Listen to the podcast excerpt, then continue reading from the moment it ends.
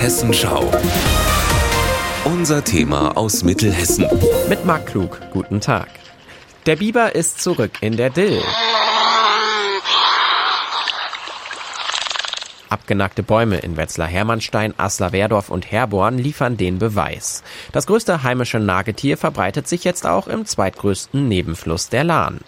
Den Naturschutzbund freut's, allen voran Biberexperte Mark Hartun aus Biebertal. Das Besondere am Biber ist, dass er ein Landschaftsgestalter ist und dass er eben Dämme baut, dass Biberseen entstehen. Er schafft also ein Stück Wildnis in unseren Auen, die ganz vielen Arten zugutekommt. Denn wir haben ja unsere Bäche in den letzten 200 Jahren massiv begradigt, eingesteint.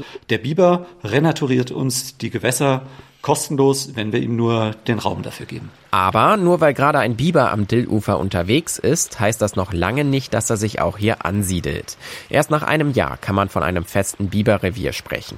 Überprüft wird das auch von Sebastian Weller. Er ist Bibermanager beim Regierungspräsidium Gießen. Inzwischen ist der Biber in Mittelhessen sogar so stark angekommen, dass wir als Vertreter des Regierungspräsidiums das selber gar nicht mehr schaffen, überall alle Bereiche regelmäßig zu kontrollieren. Deshalb unterstützt uns seit letztem Jahr Hessenforst auch mit den Funktionsbeamten Naturschutz dabei, zu gucken, wo ist der Biber aktiv und wo etablieren sich neue Biberreviere. Der Biber verbreitet sich im Eiltempo. 1988 hat man im Spessart 18 Biber ausgewildert und jetzt sind es schon mehr als 1300 Tiere in Hessen. Das freut aber nicht jeden. Landwirte etwa befürchten, dass ihre Felder überflutet werden.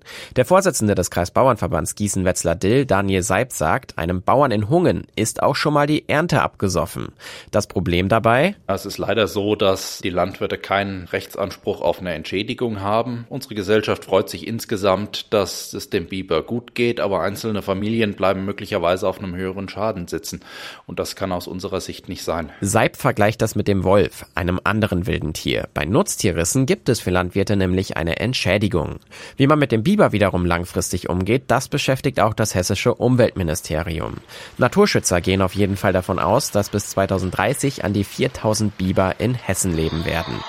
Und einige davon eben auch an der Dill. Marc Klug aus Mittelhessen.